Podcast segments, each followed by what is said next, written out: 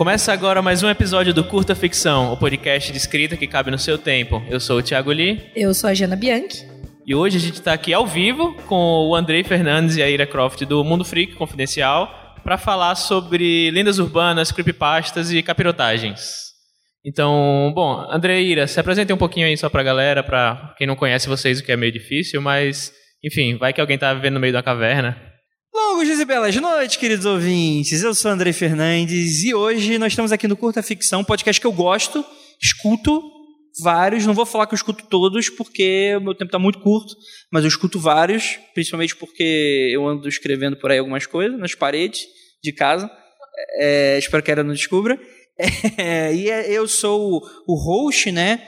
E um dos idealizadores do podcast Mundo Freak Confidencial, que é o um podcast sobre casos insólitos, capirotagens, como o próprio livro falou, e de muita satanice também. E temos aqui ela, nossa queridíssima mastermind de todas. Oi, gente, tudo bem? Eu sou a Ida Croft, lá do podcast Mundo Freak, que é o que nós vamos falar aqui. Também do podcast Ponto G, que é um podcast sobre mulheres na história. E da MD Manas, que é um podcast nerd geek para falar o que a gente quiser lá dentro do Melhores do Mundo. Obrigada pelo convite, muito legal estar aqui. Eu sou aspirante a roteirista de quadrinhos, já faz um tempo que eu estou estudando e começando agora, lancei meu primeiro. E estar aqui junto com vocês é uma experiência para, para este meu lado de literatura também, que está sendo deflorado. E estamos aqui também com uma plateia aqui de estimada de 5 mil pessoas. Palmas aí, galera. Eu sempre, sempre quis fazer isso. Sempre quis essa participação. Obrigada, gente. Você aí no fundo. É, oi? Responde, a gente tá no episódio temático aqui, né, do, do Mundo Freak.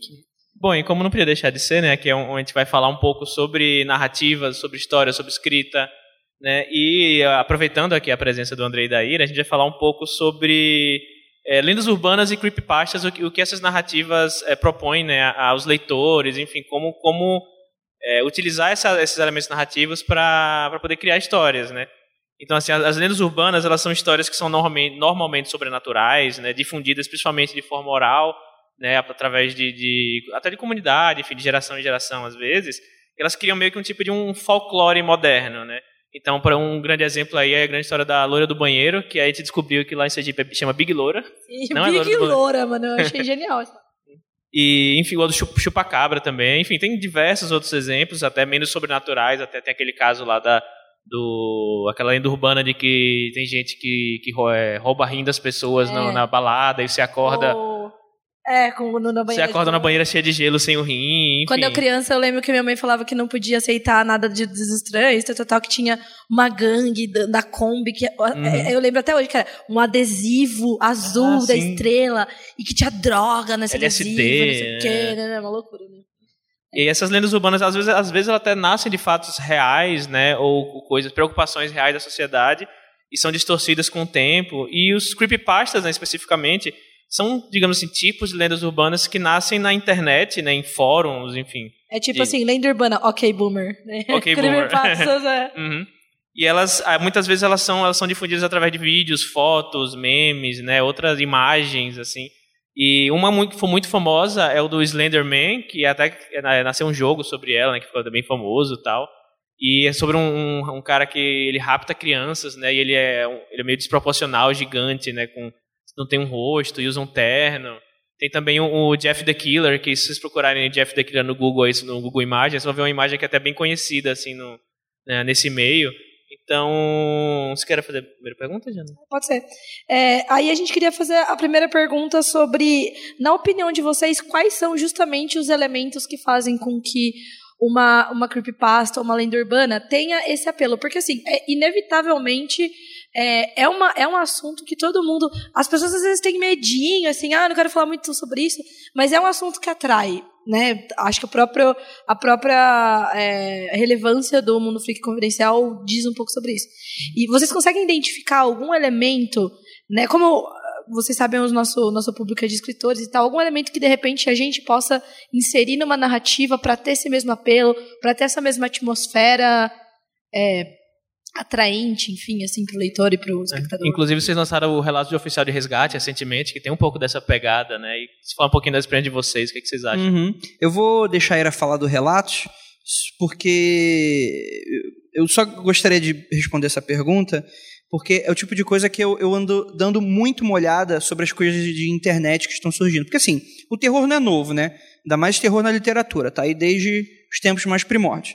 É, mas é muito interessante porque a maneira como o creepypasta se desenvolve, se desenvolve né, é, você tem é, é, essa, esse misto das duas palavras, né, creepy, de, do assustador, do esquisito, e pasta seria aquela, a, a, o termo né, de internet, o copy-paste, né, o copiar e colar. Né? Então dá muito esse sentido, não apenas do o tipo de temática que está sendo abordado, como também é, como funciona e os tipos de formato. Porque creepypastas são histórias que se desenvolvem, como vocês me falaram, se desenvolvem geralmente em fóruns de internet, Reddit, esse tipo de coisa e tal, e eles respeitam regras muito específicas de direito autoral e de formato e conteúdo que são muito privilegiadas pela nova geração e pela forma como a gente está consumindo conteúdo na internet. Então, não é muito essa coisa tipo livro que você pega uma história pronta, fechada, que tem pode não ter começo, meio, fim, mas geralmente você tem uma, uma, um desenvolvimento, você tem para onde aquela história está indo, e a creepypasta, o próprio formato dela, privilegia ser um pouco diferente da maneira como é, é entregue, assim. É coisa de jovem, Rogerinho e tal. Você quer falar do, do relato, Zira? Falar um pouquinho sobre lendas, né? Você perguntou como que a gente pode identificar padrões, né? Antes de chegar até o relatos. É, como o Andrei falou, isso, o terror não é nada novo e nem esse método, né? A gente está saindo um pouquinho da, do nosso mundo físico e transferindo isso para o meio digital. Talvez seria o que é novo hoje.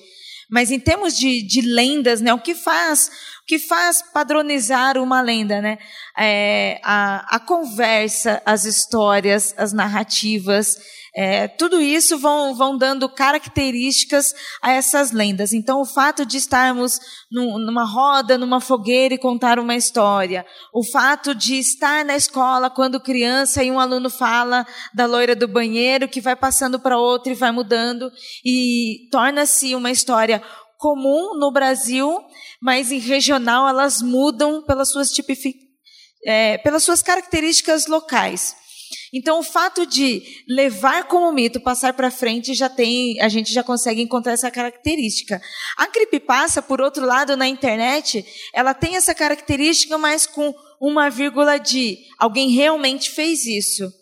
Quando falamos sobre lendas, pegando lendas da loira do banheiro, a gente não consegue identificar a origem, como é que chegou. A gente sabe que foi passado para frente, que uma pessoa vai contando para outra. A gente encontra a, a, a, padronização, mas não consegue encontrar como que começou. Na creepypasta você encontra, porque ela é de uso livre para isso. A pessoa que cria, ela cria uma ideia para que as pessoas utilizem e, e dê continuidade. É, e com essa credibilidade. Então, para fazer os relatos, nós vamos para, pô, queremos contar histórias de terror na internet, mas queremos que essas histórias tenham um cunho literário mais perto do profissional, né? Profissional no sentido qualquer pessoa vai escrever, mas qualquer pessoa vai ter que escrever bem, né? Ela não precisa ser formada em letras para isso, mas quando ela escrever, ela vai ter que se dedicar a isso. É, precisamos encontrar histórias que a gente trouxesse algo novo para o público de conversa. Então, continua sendo histórias contadas por alguém. Mas essas histórias contadas por alguém têm características que às vezes pode representar algo para mim, para você, para você. Então a gente encontra o padrão de ser histórias, mas com uma pessoa que escreveu para a gente poder utilizar em outras mídias.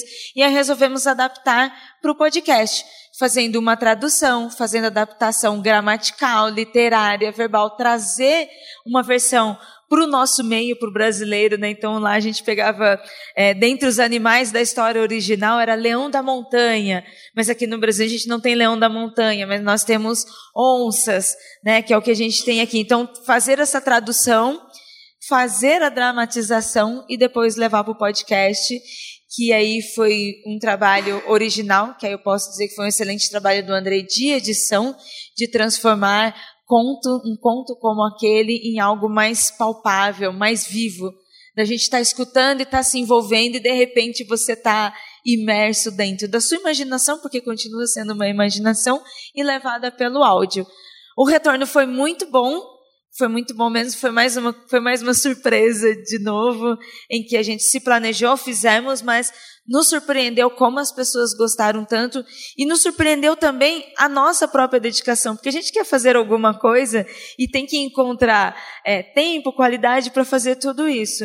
E a gente ficou muito, meses trabalhando sobre isso. Então, quando terminar uma obra dessa, é, totalmente independente, sem investimento algum, em que a gente escolheu fazer, que a gente também pôde fazer, a gente reconhece que estamos no momento em que a gente pôde fazer, tanto de maturidade profissional quanto de financeiro, é muito bom, muito bom mesmo. Quero fazer dois comentários. O primeiro é que eu estava ouvindo relatos com fone, né? E várias vezes eu tomei um susto, não, não porque tinha algum jumpscare nem nada, mas de tipo assim, ah, tá lá normal e alguém, tipo assim, tem um barulho de alguma pessoa entrando, eu tava sozinha, sabe? Eu. foi assim, eu quis. Foi desse, nesse nível, assim. Eu fiquei tipo, Sim. meu Deus do céu, sabe? E o que eu queria dizer que é, é uma, uma impressão que eu tenho, eu não sei daí vocês talvez possam falar melhor, é que uma das coisas que eu sinto que é, dá até talvez essa credibilidade, e engraçado que é uma credibilidade inversa, vamos dizer assim, é que em um tempo, em tempos de internet, que a gente pode entrar na internet, procurar, ver qualquer coisa, achar praticamente tudo, é... isso eu estou falando da Surface Web, não estou nem né, indo mais longe, essa característica de coisas não explicadas que você não encontra, então Sim. tudo é assim, ah, alguém me falou, mas quando eu vou procurar eu não acho exatamente assim. E aí eu não tenho exatamente uma imagem. A imagem que tem é uma imagem meio Sim. esquisita.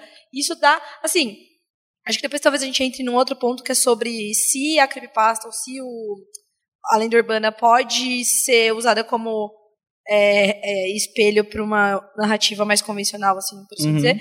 Mas eu acho que essa pode ser uma coisa, né? Tipo, você não explicar muito é é uma coisa. O nosso medo é do desconhecido, querendo ou não, né? Então, Sim. mais do que um homem é, com os braços compridos e, esquisito, tipo, óbvio que eu, visualmente é uma coisa esquisita, mas assim, o que, que ele quer? Qual, o que, que ele vai fazer comigo? Sim. É desconhecido de onde ele veio, né? É, é, é muito interessante porque a Era estava citando essa coisa do, do orgânico, da lenda urbana, né, daquela coisa de você escutou falar e, e, alguém adicionou mais uma coisa e tal. O próprio conceito da creepypasta é isso, como eu falei, o copy-paste, né? Porque era muito comum, né? Você vê aquela história, você copia para o teu blog e aí as pessoas vão adicionando. Então você ter essa criação conjunta com toda a internet é uma característica básica de creepypastas. Então você já tem um pouco dessa coisa do não é que seja real, você consegue entender que aquilo é ficção. Isso fica claro para você ler aquilo, nem se propõe a não, a não a, tipo a fingir que não é, mas ele coloca essa capa de não, porque isso aconteceu com um brother e isso, mas uma outra pessoa falou e ela a pessoa posta uma foto. E às vezes as pessoas não têm nem relação com a pessoa original que escreveu a parada, mas tudo isso cria uma coisa interessante. Por isso que, por exemplo, eu falei do direito autoral que é algo depois até é, é, é, interessante como, como é que você lida com direito autoral lidando com histórias que estão aí soltas na internet. Tipo assim, é, é, pode tudo, mas não pode qualquer coisa, né? Você não pode tomar para si, mas você pode fazer adaptações e narrações, esse tipo de coisa, né? Mas é muito interessante que outra narrativa, é, é geralmente a pessoa que está escrevendo creepypasta, ela por ela geralmente não ser uma pessoa muito versada na coisa da escrita, geralmente não são profissionais formados ou com livros, esse tipo de coisa, geralmente lidam com coisas mais básicas, como por exemplo fluxo de consciência.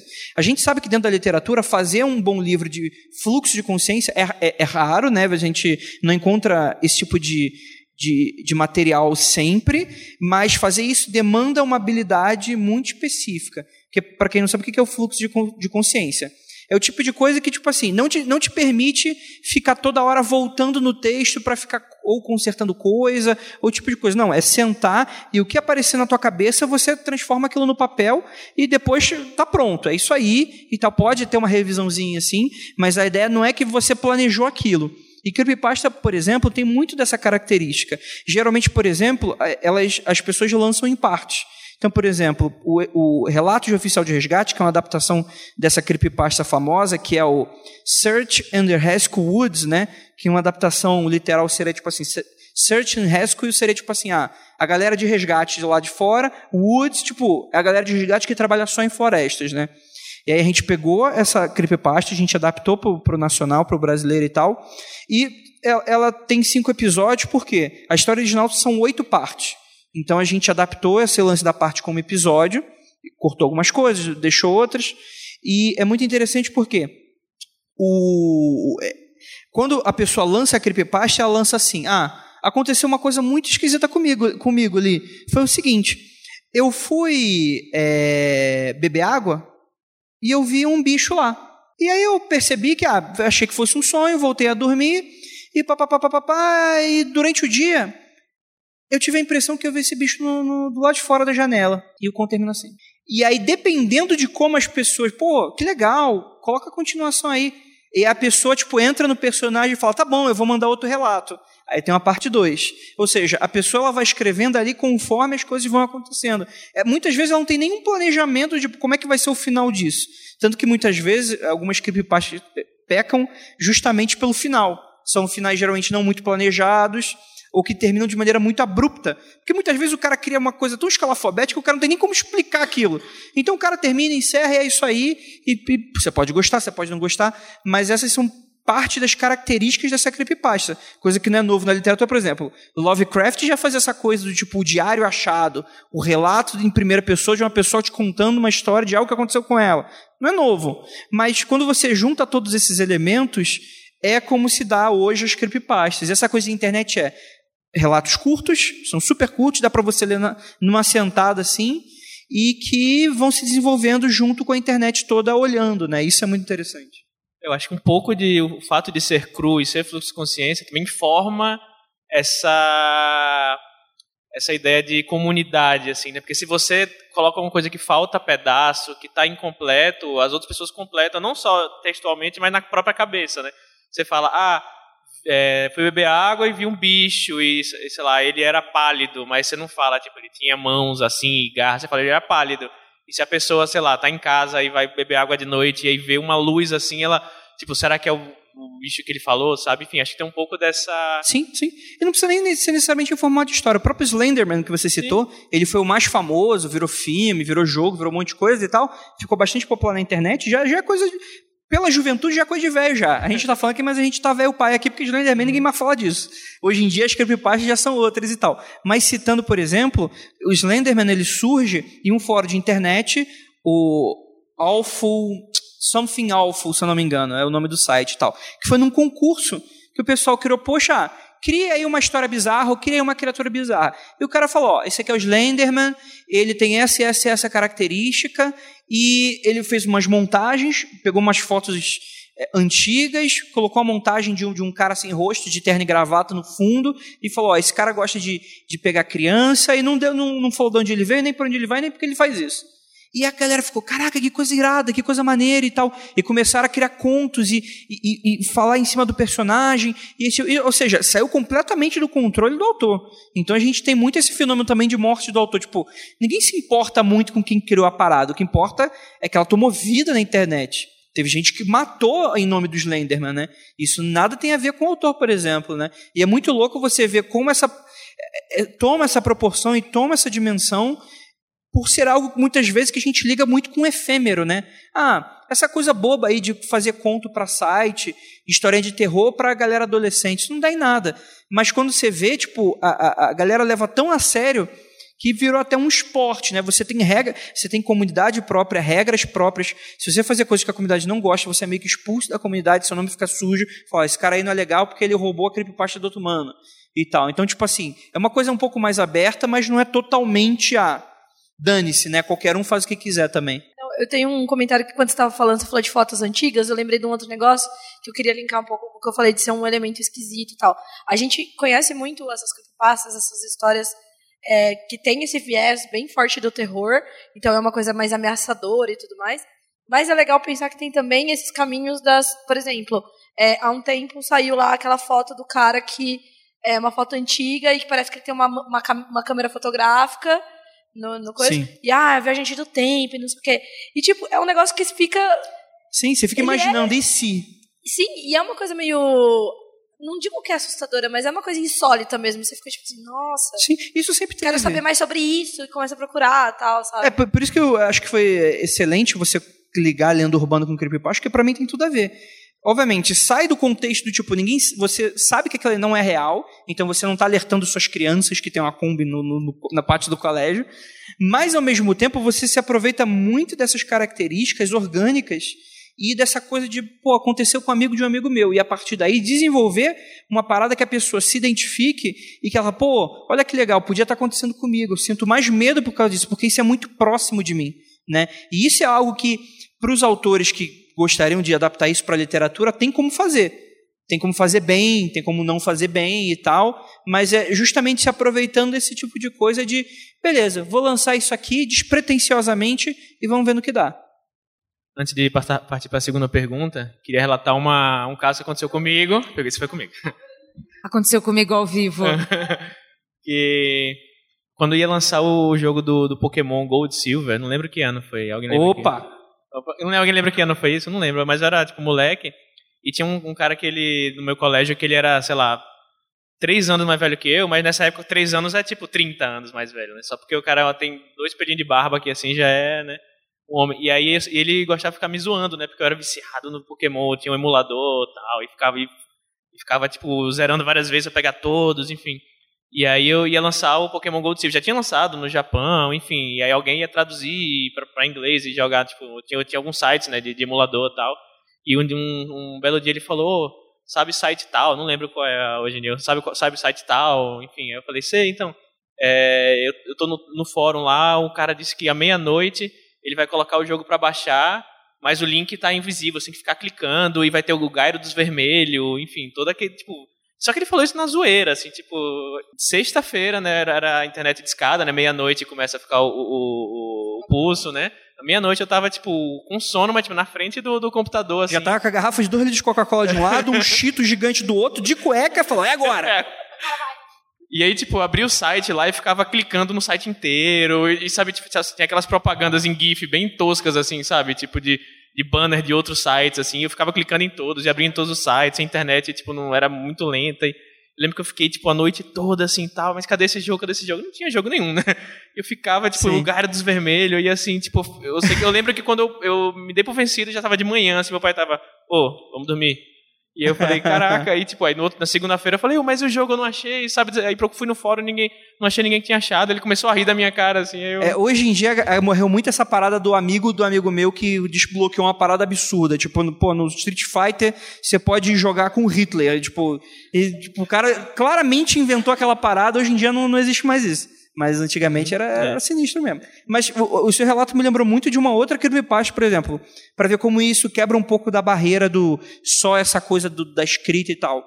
Fizeram inclusive um, um, jogo em relação a isso, que tinha a história que tinha uma versão do Pokémon que era o Pokémon Black. Sim, que era um, tinha o Red, Blue e tinha o Black. E acontecia, tipo assim, o Pokémon inicial era um Pokémon fantasma esquisitão. E toda hora que o. que o, ele só tinha um golpe, que era o Curse ou seja, amaldiçoar. O nome do. Inclusive tem esse golpe no Pokémon, mas tipo assim, um golpe normal, então não faz nada. Mas dentro desse jogo, do Pokémon Black, você fazia isso e dizia que, tipo assim, aparecia a mensagem de texto. Você usou o golpe e o Pokémon do adversário morreu. E aí você terminava e tal, e quando você via, o cara que você tinha acabado de enfrentar não estava mais lá, se transformou numa lápide. Aí você ficava, eita rapaz, Aí depois começava, aí tal, aí de repente você queria. Não, é, é história, é, é texto, é, tem, tem uma história aí. E aí, beleza. E aí, é, chegou uma hora que o cara queria apagar o save. E o Pokémon Fantasma dele não deixava ele apagar o save e tal. Aí ele começou a falar que estava acontecendo umas coisas estranhas dentro da casa dele e pau. Aí, mano, aí fizeram um. Pegaram a, a, a Room, né? Que é como o pessoal fala que é o jogo dentro do emulador e tal. Alteraram e fizeram o Pokémon Black. Tem imagens que você encontra. E a pessoa falou, não, é real. Essa coisa que aconteceu mesmo. Então, tipo, assim, Inclusive tem uma torre de um, que é um cemitério, né, no jogo. Tem, que... sim. Tem os Pokémon fantasma lá. E tanto, tipo, é, como que dá pra ver que, tipo, isso sai um pouco da barreira da mídia é muito cross-mídia nesse sentido, né? Você pode fazer um monte de coisa relacionada a isso. Inclusive, já entrando, a gente meio que já entrou um pouco, assim, até desse do, do Pokémon. Quais os, as lendas urbanas e os creepypastas que a, o público de vocês mais é apaixonado, mais gosta, assim, que vocês veem, assim, o pessoal mais se, se interessar? Eu acho que, assim, é difícil dizer o que as pessoas mais gostam, no nosso caso, Porque a gente tem pessoas que enviam porque elas realmente acreditam terem vistos. Então a gente recebe muito, muito relato de Shadow People, por exemplo, que é, você tem lá creepypastas que contam histórias e aí tem pessoas que contam relatos. Então eu acho que a gente recebe muitas coisas sobre isso. É, então são histórias que envolvem bastante. Depois do relatos, é um pouco dizer, porque tá todo mundo na vibe agora das escadas e meio do mato. Então tá todo mundo mandando pra gente histórias, relatos, mais creepypastas que envolvam florestas e mato. Então estamos numa época de receber muita coisa assim. Os escoteiros devem estar tudo doido. Porque eu mencionei né, no, no Mano, a gente, a gente é, só para caso alguém não tenha pego, Relatos de um Oficial de Resgate foi uma minissérie que a gente lançou no site, em formato de podcast, que é adaptando essa creepypasta que eu falei, né? O Search and Rescue Woods, né? E é muito interessante porque a gente teve um ouvinte que entrou em contato com a gente, o ouvinte mora no interior do Rio de Janeiro e o cara é vigia noturno de um terreno baldio no meio do mato. E o cara fica de madrugada lá sozinho. E ele fala: Nossa, adorei a série, parece muito a minha vida. Aí eu falei, mano, eu escrevi essa série, mas não teria coragem de fazer isso aí, não. Eu achei, mano. eu achei que você ia falar que ele escutava trabalhando. Eu falei, nossa. Não, ele escutava. Não, mas ele falou que ele escutava trabalhando, de fato. Ele falou, ô, oh, conheço esse brother, já vi essa escada aí. Essa escada, essa escadinha. É, eu, ia, eu quero fazer tipo uma ramificação da pergunta do Lee aqui, porque você falou um negócio que me deu um, um clique, tipo, de um negócio da minha infância. Você falou, ah, de um amigo de um amigo meu. Uhum. E eu lembro que quando eu era criança, eu gostava, sempre gostei de coisa de terrorzinho, assim, sabe? Goosebumps. Eu lia todos. Tipo, eu ia na cidade com a minha mãe, ia na cidade, ia no centro da cidade, né? Aí a minha mãe, é, e era mó chato, e ela falava, não, mas aí a gente passa na banca, tinha a banca lá da, da Praça do Rosário, e aí a gente compra um, um livro lá que você gosta. Acho que eu nem sabia o que, que era. E aí comprava e tal. E aí tinha, saiu, acho que foi no Cartoon Network, um negócio que era aconteceu com um amigo de sim, um amigo meu. Sim, sim, muito bom. E, e eram uns negócios que acho que nem era tão bizarro. Mas era um negócio meio que, tipo assim, o, o, narrador tinha uma voz esquisita e os desenhos eram esquisitos. Eram histórias bem curtas entre a programação, bem curtinho, né? Era tipo um comercialzinho, assim. É, e aí também, nessa, e quando eu era criança, também teve é, tanto o ET de Varginha quanto os Chupacabras. É, eu era criança e lembro de, tipo assim, passar no Fantástico e eu ficar, Sim. meu Deus do céu tal. E aí, é muito bizarro isso, mas tem a história do Chupacabra que dizem que tem, quem fez a necrópsia lá do Chupacabras foi o Badam Palhares, que é um cara de Campinas, que ia na mesma igreja que assim, na missa, sabe? E eu ficava na missa. Meu Deus, o Badam Palhares ali. E ele, e ele fez, tipo, na Unicamp, fez a coisa. Eu queria saber se vocês têm é, contato, se vocês recebem contato de criançada que, tipo, curte essas coisas, que hoje na internet, embora tenha filtros, essas coisas, não sei. Pensei que você fosse, fosse perguntar se a gente tinha contato na Unicamp. Sim, temos. Inclusive, tem áreas ali inacessíveis que a gente desconfia bastante. Meu Deus! Contato com as criançadas. Que medo dessa fase, Jana.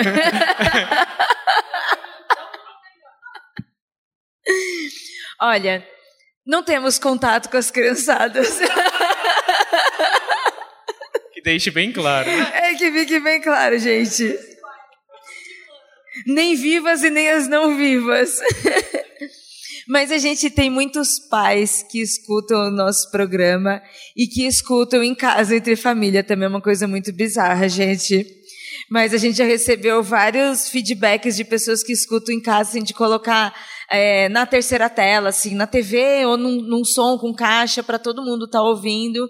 Então as crianças acabam participando. Mas é muito pouco. A gente não tem tanto tanta relação com criança assim. Com o podcast.g, aí a gente tinha mais, tem mais é, pais e crianças que escutam, porque lá os pais colocam para que as crianças aprendam por ser um programa mais educativo. Então, é, por exemplo, lá a gente não fala mais palavrão, porque vários, é, algumas mães falaram para a gente, pô, eu coloco para minha filha de 5 anos para ela ouvir. Então a gente não fala mais, mas é porque ele tem um cunho educativo. O Mundo Freak ele não tem um cunho educativo e nem, nem, nem deveria ser para crianças. É muito delicado. Mas algumas escutam por influência de pessoas que escutam em casa com a família. Então, é, programas que os pais considerem mais leves, tanto no conteúdo quanto no palavrão, no que a gente está falando. A gente fala muita besteira também.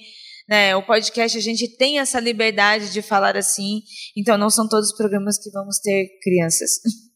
É, no geral, o podcast, o público, o público médio de podcast, ele geralmente é um público mais velho mesmo. A gente tem essa noção de, de criançado escutando e tal, é mais para YouTube, esse tipo de coisa, que realmente é um público, porque a pessoa vai muito forte de um, de um, de um Fortnite pro nazista, né? Então, tipo, é muito fácil você flutuar, né, dentro da, da plataforma. E crianças, né? Crianças são mais de imagens, né? Tanto que, para quem, quem, é, quem é pai e mãe aqui, sabe que, meu, você colocar a galinha pintadinha, todo mundo que foi que tem filho sabe o que é ter uma galinha pintadinha em casa, porque as crianças são visuais, elas vão aprender primeiro nos visuais, e o nosso conteúdo não é tão visual assim. Sim, com certeza, com certeza. É, realmente tem pouquíssima criança, não. Tem adolescente, mas não tem muito também. Geralmente é aqueles adolescentes na faixa mais velha, tipo de, de 16 para cima, assim. Eu estava fazendo um, um, curso né, online com o cara do, da Gimlet Media, o Alex Bloomberg, e ele fala um pouco sobre a diferença do áudio pro, pro vídeo, né?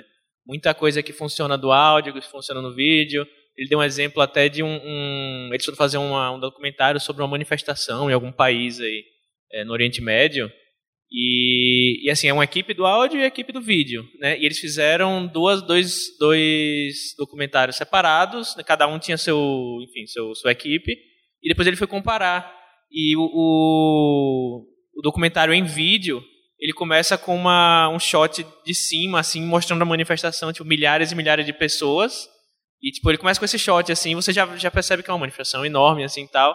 E ele fala, isso no áudio não funcionaria, como é que eu vou passar o, o, sentimento de escala no áudio, né? Que tem muita gente, assim, sabe? O áudio ele costuma ser mais intimista, né? Costuma ter essa Sim. um pouco dessa, tipo, o microcosmo é mais funciona melhor no áudio do que no, no, no vídeo, que é mais. Não, toda certeza. E é importante você entender essas características. Quando a gente adaptou essa creepypasta, a gente te, teve a noção de que o, o, o, quando você lê alguma coisa escrita, vai funcionar diferente para quando a pessoa está no áudio. Por exemplo, dentro da pessoa escrita, ok, uma pessoa dando relato. No áudio é a mesma coisa. Só que se eu dar um tom muito literário para o que o cara está falando, aí deixa de fazer muito sentido. A pessoa sai da sai do universo criado e fala, pô, tá, isso aí é ficção, isso aí não. Por mais que a pessoa saiba que é ficção, que, que aquilo está sendo, mas a, a, pessoa precisa dar uma, uma, uma, uma erradinha no vocabulário, a pessoa precisa dar uma gaguejada, a pessoa precisa passar um pouco daquilo que, no, enquanto na literatura não dá, ela permite um, um pouco algumas coisas, enquanto que no áudio a gente viu que funcionava de outra maneira. Então é interessante você, se você for adaptar, por exemplo, para um livro, é interessante saber o que quais são as limitações sem perder as características da história que você quer passar. Eu acho que isso é interessante também. Inclusive, isso já encaixa perfeitamente com nossa terceira e última pergunta. Ah, claro, eu sou genial. Né?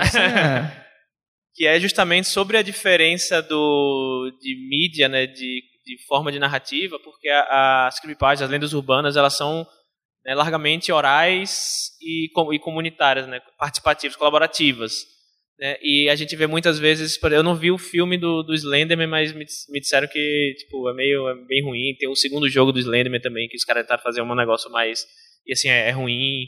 E tem muito, muito filme que faz, tipo, ah, tem uma lenda urbana X, e vão fazer o filme da Tábua Ouija. E aí, tipo, às vezes pessoa, a, os diretores, enfim, os produtores não conseguem captar a essência do, do que Sim. faz a história funcionar. Como é que você é, fazer para transformar, trans, transformar, não transformar, transcrever essas histórias para outros formatos mais convencionais, como livro e, e filme, por exemplo? É, na minha opinião, isso não é privilégio, contrário de privilégio, daqui das creepypastas e tal. Porque qualquer qualquer adaptação, você vai adaptar um livro, você vai dar um quadrinho, vocês devem sentir muito isso. Quando você consegue ver quando a pessoa não gosta do material original. A pessoa pega, tá, aqui, essa história tem o quê? Ah, tem um menino que entra no colégio, ele é bruxo. Vocês já escutaram a primeira adaptação que Harry Potter ia ter, que nunca chegou a ter, de animação? Ia ser uma animação, quem ia fazer, se não me engano, era o Steven Spielberg, ia ser um, ia ser um filme animado, e a história ia, ia, não ia se passar no Colégio Hogwarts, ia ser numa escola americana de, de ensino médio nos Estados Unidos, saca? Aí tu vê, mano, tipo. High School Musical encontra. Harry, Potter. Potter. Aí tu fala, mano, claramente a parada não ia funcionar. Não porque, tipo assim, é, precisa ser aquela parada extremamente inglesa, não é exatamente isso. Mas você vê que, tipo assim, quando a pessoa quer tirar a, a, o que brilha na história para simplesmente reescrever para ela o que ela gosta, aí perde um pouco do sentido. Nas próprias creepypastas é isso. A pessoa acha que ela já está acostumada a fazer filme de terror, eu diria até uns filmes de terror bem B, né? E quando vai adaptar, ah, o que que. Pega os elementos da creepypasta e joga no formato que ela está acostumada a fazer. Isso claramente não dá certo. Você precisa estudar o material original e ver aonde aquilo ali brilha. Se é aquela coisa de, beleza, mano, é, é, eu não sei como é que é esse filme do Slenderman, mas eu chuto que é um filme convencional, não é tipo, por exemplo, um Bruxa de Blair, que finge ser um mockumentary. Para mim, seria muito mais interessante eu adaptar uma creepypasta do tipo, pô, é, é uma parada de, de, um adolescente filmando o quarto dele e as coisas vão acontecendo ali no período de um dia, por exemplo. Então demonstra essa urgência, demonstra essa coisa de eu não sei o que está acontecendo, eu estou perdido. É, é, é, ele ali filmando, por mais que você entenda que é um filme, você está vendo pelo ponto de vista dele, você compra a história. Então, assim, o, o que peca, no meu ponto de vista, é na hora de você adaptar, você ignorar os elementos que fazem aquilo seu que é legal né? E não simplesmente pegar, ah, é um cara esguio com terno e gravata que não tem rosto. Eu falo, tá, mano. Mas isso aí você pode substituir isso aí pela loura do banheiro, você pode substituir isso por um monte de coisa e vai dar no mesmo, né? É, eu acho que, na minha opinião, é isso. É uma coisa que eu tava pensando aqui, você falou um negócio que deu um clique, é de é, analisar aquilo, como aquilo funciona no formato porque, assim, pensando de uma forma prática, né? Então, ah, você e ouvinte está ouvindo, você quer fazer um, uma história de terror, enfim, não precisa ser, né, uma adaptação de uma creepypasta, uma história de terror, alguma coisa assim. E eu acho que é legal pensar assim, o que faz quando você lê uma creepypasta você se sentir daquele jeito? Tentar transportar isso e não copiar um elemento que fora do contexto Sim. não funciona, né? Então, eu tenho bastante isso de, tipo assim, de atmosfera, de sentir isso. Então, por exemplo, eu tenho um lance que no meu livro que está engavetado talvez nunca veja a luz do dia, nunca diga nunca, mas provavelmente nunca verá. É, tem uma cena que eu tinha muito clara na minha cabeça que eu queria que ela tivesse a mesma sensação daquela cena do filme do Harry Potter, do último filme, quando eles estão na festa e chega um, uma bolinha, é, uma, uma, coisa, e eles falam: o, é, o, ministro está morto, o ministério caiu. E, tipo, eu lembro que quando eu vi isso no, no, no filme, assim, eu tive uma sensação específica. Óbvio que não adiantava pegar o mesmo elemento e tentar fazer igual, né? Mas, tipo, tentar sentir por que, que eu senti isso. Eu acho que isso é legal, né? De você ver o. o ler uma creepypasta, ou ver uma. ouvir sobre uma lenda urbana e pensar, tipo, o que que me toca nesse sentido, sabe? Tipo, então, acho que é uma ideia, essa ideia de analisar o formato para o público do formato e tentar fazer um paralelo mais do que adaptar, né? É, eu posso até dar um exemplo super atual.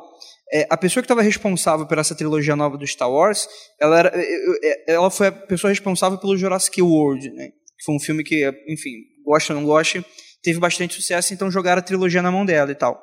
E não deu tanto, tão certo assim, teve alguns erros muito bobos e tal. Hoje é, são filmes super divisivos entre o público e os fãs e tal. E, e, e, lendo mais ou menos como é que foi essas questões de produção, deu para ver que ela, ela não era muito entendida nem era muito fã de Star Wars no geral, assim. Ela tentou reproduzir as coisas que davam certo para ela, talvez, e não deu muito certo para os fãs. Agora, é diferente como, por exemplo, você vai ter alguém como Kevin Feige na Marvel, né? Que é um cara que ele vem da Marvel, da Marvel Studio, que é, já era o braço da, da, da questão da, da editora e tal. E quando você vê esse cara no comando de um projeto, de algo que ele entende, então, assim, tem muito sobre isso. O profissional pode, pode ser um escritor super competente. Se o cara não está disposto a sair do pedestal do que ele acha que dá certo e não ir lá e conversar com o adolescente de 12 anos e perguntar, cara, por que, que tu gosta dessa parada? O que, que, para você é interessante? Tu percebe que a pessoa não fez isso. A pessoa só entregou o que ela sabe fazer e só, tipo, tirou algo. É como se, por exemplo, sei lá, pegar um indígena e, e, e jogar em outro contexto e falar, beleza, agora você se vira e é isso. Não, não é assim que funciona, mano. Você precisa, você precisa de um contexto, você precisa de um preparo, você precisa de uma questão toda em volta ali da, da, da parada. Inclusive, o próprio, você falou do Kevin Feige lá, o próprio Mandalorian, né, que é a série spin-off não tem um Skywalker lá dentro, não tem um Han Solo, não, sabe? Mas tem a, a, o coração do Star Wars naquela série, sabe? Você consegue sentir o, a impressão digital do Star Wars ali. E até isso, vocês falando aí sobre isso de fazer é, transformar as coisas de uma mídia para outra, me lembrou um caso aqui que eu não vou falar qual é o livro, porque senão é um, perde um pouco a graça, assim, mas quem leu vai, vai, vai perceber na hora. É um livro que, enfim, eu li tem um tempo. Que ele é um livro que ele tem um pouco de terror Lovecraftiano, assim. No, e... A Bíblia. Não. Hum... Não é esse, mas enfim. Droga. mas é, tem um pouco de terror Lovecraftiano. E assim, como. Aí é imagino que o autor, a autora pensou, como vou imprimir o terror Lovecraftiano na, no, no meu, no meu livro? Sendo que Lovecraft e outros já. A Jana já. A Vilani acho que também já deu. Não, tá. Só a Jana já, já me entendeu. É, como. Tá como vou imprimir essa, essa sensação de, de sufocamento Lovecraftiano, de, de sabe, de, dessa, esse terror, de tipo, eu, eu, sou insignificante perante, enfim. E aí, no, lá mais no final do livro, tem uma hora que um, um personagem lá, ele tá ficando louco, tá, enfim, tá enlouquecendo, e aí, tipo, tem uma hora que você, você fala, ué, deu um, erro, deu um erro de, na gráfica aqui, né, uma, uma, uma página, ou uma palavra que acho que cortou, sei lá. E você começa a ler, e as palavras vão, vão cortando, e tem hora que frases inteiras vão cortando, e você vai vendo só trechos da, do, dos parágrafos, das histórias, assim, até que uma hora que tem três páginas em branco, assim, sabe? E só que você, quando você tipo, chega num, no outro. Mano, devolve parte... o livro. Você foi defeito da gráfica mesmo, mano. Não, inclusive, eu, eu procurei saber e tipo, parece que houve um tipo. Pessoas que se confundiram. Que achavam, que achavam que realmente tipo, tinha Vou sido dar um outro exemplo com Star Wars. Ah, o, o, o, segundo filme dessa nova trilogia, o oitavo filme, teve aquela cena que a capitã é, faz Sim. o hyperdrive no contra o, o, Destroy, o Star Destroyer e aí fica o silêncio. O silêncio que você dá aquele piu, piu, piu, piu, piu, piu, piu, o silêncio é para você demonstrar tipo, caraca, é tipo, no, tipo, é, é, justamente você trabalhar com o espaço em branco como o grandioso, né? Isso é muito interessante. E teve gente levantando o cinema e falando: "Não, mano, o filme deu erro ali, acabou o som. Era para ter uma super explosão e a pessoa não entendeu a parada. Corre esse risco, inclusive." É, não, acho que tem mais, é, tem mais alguma coisa que você quer falar. Fala aí. Então eu tenho um comentário assim. Como estamos falando de adaptação de mídias, né, seja em creepypastas, lendas, é, podcast, literatura, é, uma das coisas assim interessantes de uma história é quando você convence a pessoa de que aquilo pode ter sido real, dentro do terror, dentro do mistério. Às vezes a gente lendo um livro, uma HQ, que a gente sabe que é fantasia, mas ela leva a gente a tão profundo naquele mistério que você começa a duvidar se aquilo é real, não é? Te convence. E isso também pode ser feito é, até mesmo no podcast, que é o que a gente trabalha. A gente participou de um programa do GugaCast, e não era um programa de terror, mas a gente estava contando histórias, seria um pouco, é um pouco parecido com o que aconteceu comigo, tinha que contar algumas histórias lá. E participou eu o Andrei. Pô, a gente já namora há muito tempo e a gente começou o Mundo Freak junto. Aí eu fiquei, nossa, como é que eu vou contar uma história? E essa história eu tenho que convencê-los, né? Eu não poderia dizer se era verdade ou não, eu tinha que convencê-los de que aquilo era uma verdade. E aí eu contei a história de quando a minha avó morreu. E o programa terminou com todo mundo chorando, chorando. E eu levei todo mundo junto comigo. O Caio, ele estava desesperado, chorando no programa. E o que, que você está fazendo? E eu contando a história quando a minha avó morreu e veio falar comigo. Quando terminou o programa era mentira. E tava todo mundo chorando. E todo programa. mundo ficou puto. E todo mundo ficou muito puto. E aí o Andrei ficou muito puto porque ele acreditou, porque ele sabe que a minha avó já morreu. Então ele achou que era verdade. Deixa eu só explicar o contexto assim. Porque a Ira, ela é essa pessoa desalmada que ela que era, era história de terror, né? É, é, era aquela brincadeira, ah, a gente precisava descobrir se a história era mentira ou não, ou se tinha exagero, né? E ela falou: não, quando a avó dela morreu, que, que, eu sei que ela morreu, tá bom, gente? Eu sei disso, eu não sou displicente a esse nível, às vezes. É, mas aí ela falou que no, na noite seguinte que ela morreu, ela sonhou que a avó dela encontrava ela no sonho e sentava do lado dela e contou uma groselhada lá e tal. Aí na minha cabeça eu falei, mano, a Ira nunca ia inventar uma parada dessa. Quem, quem em sã consciência usaria a própria avó Seria tão pago como entretenimento. Pra ganhar um jogo de um podcast que. Que assim, ninguém ia ganhar nada ali no jogo. Eu falei, mas a Ira não faria. Ela nunca me contou essa história, mas às vezes, sei lá, ela lembrou agora, era algo que. Um detalhe muito. É, não quer falar e tal. Eu falei, mano, que filha da. A Ira é um monstro. É uma narrativa. Não, só queria mencionar um negócio que você falou de é, convencer, né, de entrar no negócio e se convencer. E é engraçado que a gente pode tomar isso como duas, é, para dois lados, né? Uma é você, ah, isso aqui é uma ficção, e eu estou como produtor, né, falando que é uma ficção.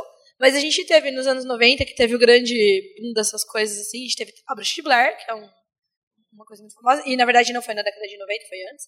Tem até hoje, não, não, o Bruxa de Blair, mas até hoje tem a história do Rota Rota Benítez, que fala que Operação. Nossa, não. A, a Jana, ela já me assustou quando ela falou assim: não, também pode ser o contrário. Aí eu, nossa, já pensou a Jana? Ela conta no livro dela que ela matou alguém, né? Convencendo a gente que é ficção. E na verdade, é ela verdade. é verdade. É. Eu já tava aqui assustada, pensando, se é Meu o Deus. contrário do meu, porque o meu era mentira, isso é verdade. É, não, não, não. E, e ele fala, né, pra quem não conhece, ele, tem um ele escreveu uma série super longa que se chama Operação Cavalo de Troia, é, que é uma operação que.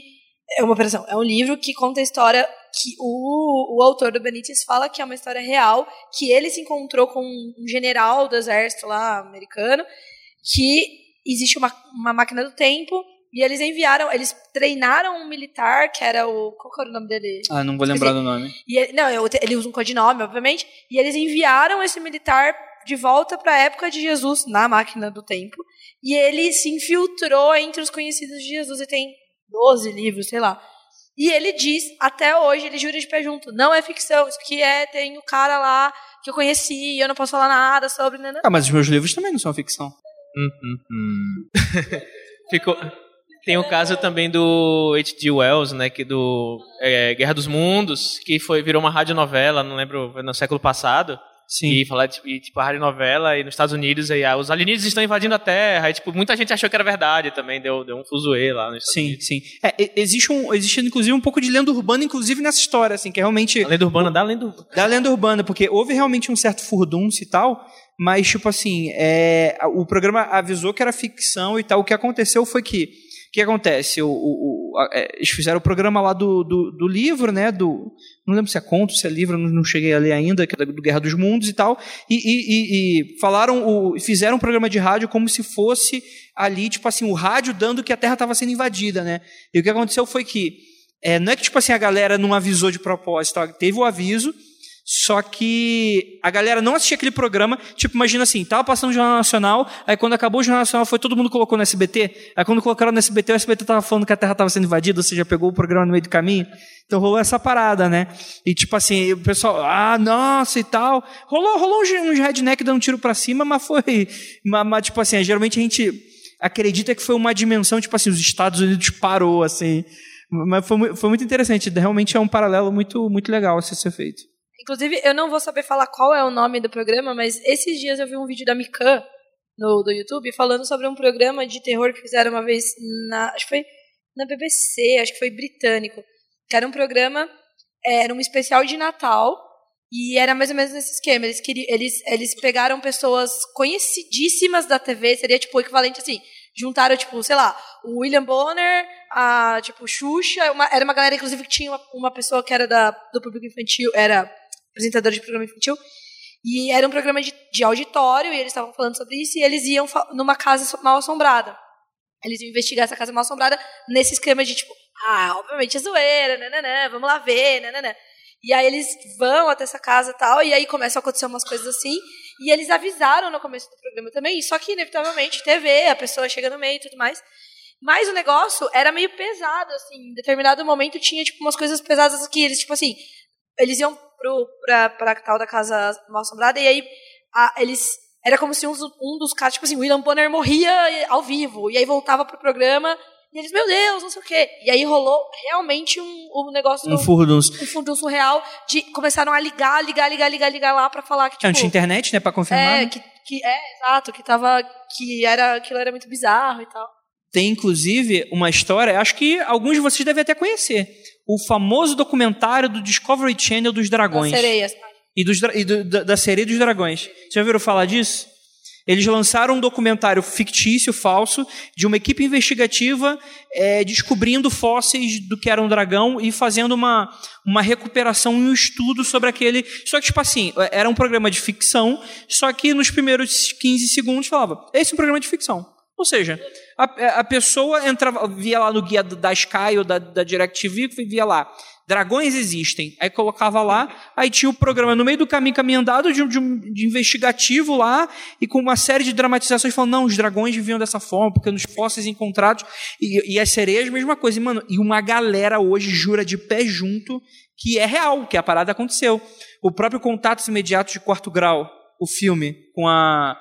Só que esse é filha da mãe. Esse fala que é caso real. E não é nada. É o. Não sei se já chegaram a assistir. Aí falou de ufologia. Ufologia, vou chamar o ouvinte que, que tá cobrando ufologia aí. É um, é um filme com a Mila Jojovic, e eles são tão sacanas que eles contratam a atriz Mila para interpretar e dramatizar, e, e dramatizar a história que aconteceu com outra mulher e contrataram uma atriz para fazer a mulher que teria acontecido. A, pra, assista o Contato Melhor de Quarto Grau. Apesar da sacanagem, é um filme ótimo de ufologia. Mas rolou essa parada. E até hoje tem gente que acredita. Tem gente que acredita que o trailer do Thundercats, do filme lá, já viram a montagem que fizeram? Tipo, pegaram umas cenas do Brad Pitt no, no Troia. É, pegaram do Troia, aí jogaram tipo um CGI em cima com ele todo laranja e falaram que aquele era o trailer do filme dos Thundercats. Até hoje tem gente que fala que, que o filme existe. Então é isso, mano. Se aproveitem da ignorância. É, essa é a dica final para vocês. É. Galera, vamos ser responsáveis. Não, se aproveita mesmo. Se aproveite da ignorância, é isso aí.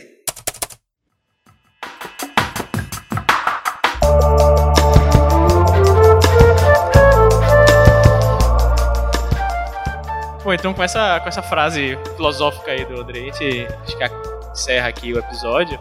E, bom, vamos pro jabás então, Andreira, por favor. Falem aí jabás. dos seus programas, serviços, onde vocês estão, o que vocês vão fazer. É, não precisa falar em que shopping você vai, que, sei lá, vai que. Qual mictório frequenta? É igual o Mictor. Vamos lá, é, vocês encontram o nosso trabalho, meu e da Ira, em conjuntinho lá no mundofreak.com.br, onde nós temos diversos programas, o Mundo Freak Confidencial é apenas um deles, que fala sobre casos insólitos e tal, mas o site todo é só para esquisitice. Então você vai ter diversos programas. É, esse ano vai estrear o Criptologia, que é um programa que a gente faz mais documental, de entrevista, num formato um pouco mais storytelling, que vai ser uma temporada super bacana, que a gente vai falar de ufologia. É, e olha aí, ó, vai ter ouvinte aí que vai estar muito feliz. É, e tem muitos outros programas, vai ter muita coisa nova, novos programas que eu não vou revelar ainda, mas enfim. E vocês encontram tudo lá e me arroba Andreizila com dois L's. Sigam as nossas redes sociais no Twitter Mundo Underline Freak e no Instagram Mundo Freak. Para, além dos nossos podcasts, eventos, a SP Fantástica, que a gente vai ter edição esse ano. Contamos com vocês lá. E o meu Twitter e Instagram, arroba Iracroft.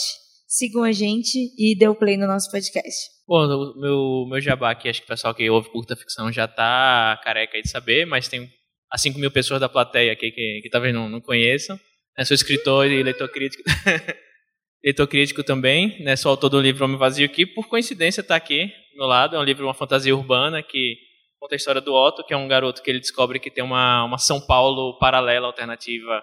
Então ele descobre que todo dia, meia-noite, na Praça da Sé, abre um portal em que ele vai para essa outra São Paulo, que ela é, é o oposto da, nossa, da São Paulo que a gente vive. Então, tipo, nela tudo funciona, tudo é colorido, as pessoas né, são, são legais umas com as outras, mas aí ele descobre que também não é tão legal assim, às vezes as, as aparências enganam. E, e, é isso, então quem tiver interesse aí pode encontrar lá, ou se estiver por aqui quiser, quiser dar uma olhada aí, eu tô, tô por aqui. E Jana. Bom, o meu jabá também, para quem ouve é o de sempre, mas se tem alguém que não me conhece aqui, eu sou a Jana Bianchi, é, eu sou tradutora, preparadora de textos, money frilas, e eu sou também autora. Eu tenho uma novela que se chama Lobo de Rua, que é a história de um menino de rua que descobre que é lobisomem, em São Paulo também, e ele encontra um mentor que é um lobisomem, um imigrante italiano, que ensina para ele onde ele pode em São Paulo se transformar sem fazer muito estrago. É, todos os meus serviços e meu, sobre meu livro e meus projetos também, que são muitos, não vou mencionar aqui, sou louca dos projetos, estão no meu site, que é janabianchi, com chi.com.br, e nas redes sociais eu sou Jana P. Bianchi, com CH no final. Principalmente no Twitter, eu, onde eu faço fios sobre literatura e engenharia de alimentos, porque acontece que eu, nesse meio tempo aí, eu me formei em engenharia de alimentos, algo aconteceu na minha vida. Mas aí, é barra de chocolate ou ovo de Páscoa? É, por que que, por que que ovo de Páscoa é tão mais caro que a barra de chocolate? Responda no meu Twitter. E no meu Instagram, que é a mesma arroba, não tem sobre alimentos, mas tem a paçoca e a pipoca, minhas cachorrinhas. E tem alimentos também, de vez em quando também posto. Eu falo que você tem que pegar um terceiro cachorro chamado de polenta. Isso. Papo, é, paçoca, pipoca, polenta. Pipoca e polenta. É, bom, então acho que é, que é isso. Obrigado, André e Ira. Obrigada, gente, por terem vindo aqui. É, me veio uma dúvida aqui, assim, pra fechar. É, vocês têm algum episódio sobre o chupacu de Goianinha? Sim. Sim. O episódio 200. Oh, É chegar em casa agora eu vou ver. É, rapaz, vai lá. Vai lá que o seu encontro com o chupacu vai ser bem gostoso. Tava tudo bem, né? Cinco segundos finais. Se você acha que tava tudo bem até agora, que você não É ouviu, você verdade. não ouviu o que, tá- que foi falado nas últimas... O Lee é igual eu. Vê tudo bonito, a gente trabalha duro e fala, olha aí, cara, aí dá aqueles cinco minutos de loucura igual o gato louco e fala, vou destruir essa porra toda. É isso aí. O gato. Então, é, esse aqui foi o Curta Ficção, o episódio, de- o podcast de escrita que cabe no seu tempo. Eu sou o Thiago Lee. Eu sou a Jana Bianchi. E a gente se vê no próximo episódio. E obrigado a essa palestra, aqui, essa plateia aqui. Muito... Essa palestra. Destruí mesmo, destruí tudo.